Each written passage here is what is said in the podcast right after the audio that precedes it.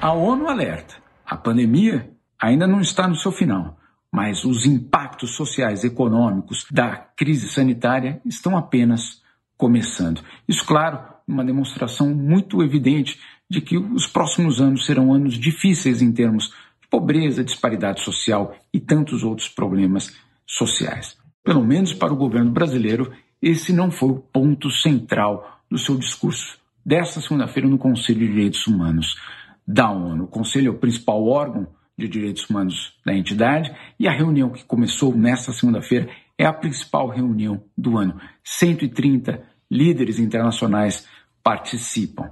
E o discurso do Brasil, que foi de fato é, dado pelos ministros Ernesto Araújo e Damares Alves, concentrou em outros temas. No caso, Ernesto Araújo fez questão de alertar sobre a censura na internet e que esse sim seria um dos grandes problemas do planeta no momento.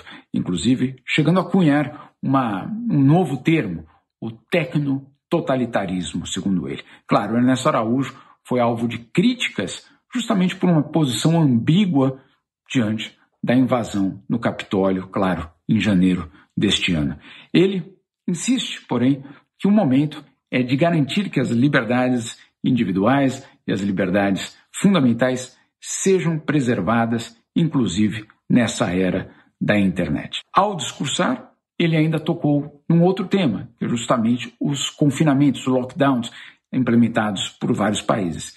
E ele disse, de uma forma também bastante clara, é, que é contra, porque justamente isso poderia, de uma certa forma, cercear as liberdades individuais e que algumas sociedades já estariam abrindo mão ou se acostumando em sacrificar essas liberdades em nome da saúde.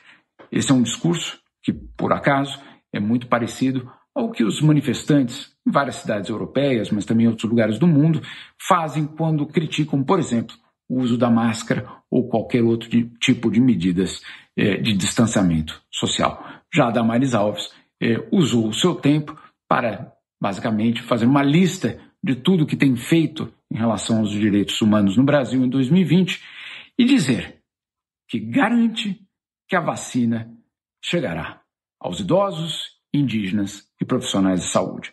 Em nenhum momento, nenhum tipo de denúncia apresentada ao Brasil é, por conta das violações de direitos humanos, mortes de ativistas, situações nas prisões, violência policial, ataques contra a imprensa e restrições ao espaço cívico, isso de nenhuma forma foi tratado pelos ministros brasileiros.